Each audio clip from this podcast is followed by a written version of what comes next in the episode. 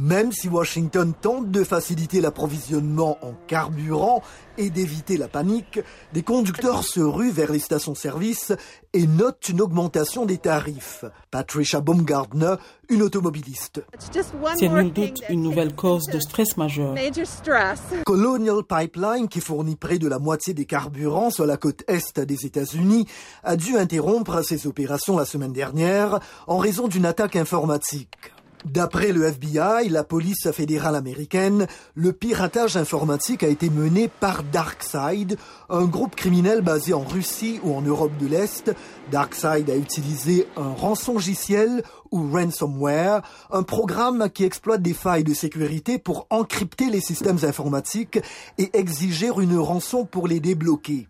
Jen Psaki, porte-parole de la Maison-Blanche. Nous attendrons que nos services de renseignement fassent une évaluation complète avant d'avoir plus à dire à ce sujet. Darkside affirme avoir pour but de faire de l'argent, pas d'intervenir dans la géopolitique. Le gouvernement russe, lui, nie toute implication. Dimitri Peskov, porte-parole du Kremlin. Nous rejetons fermement toute accusation portée contre nous à ce sujet. En avril dernier, l'administration Biden a imposé des sanctions à la Russie après le piratage de SolarWinds qui a compromis des réseaux informatiques du gouvernement américain. Des experts se disent en faveur d'un accord international contre les cyberattaques, accord qui devrait également inclure la Russie. Meg King est directrice du programme d'innovation scientifique et technologique au Wilson Center. Si nous ne trouvons pas un moyen de rendre plus difficile le piratage des entreprises par ces groupes criminels basés en Russie et dans les régions environnantes, si nous ne pouvons pas aider ces entreprises à protéger leurs données, si nous n'expliquons pas les risques encourus par les opérateurs des réseaux vitaux d'infrastructures, ce problème va perdurer.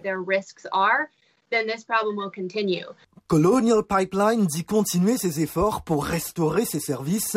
L'administration Biden, elle, a pris des mesures pour remédier aux pénuries de carburant. Jennifer Granholm, secrétaire américaine à l'énergie. Ce n'est pas un problème de pénurie d'essence, mais celui de fourniture insuffisante.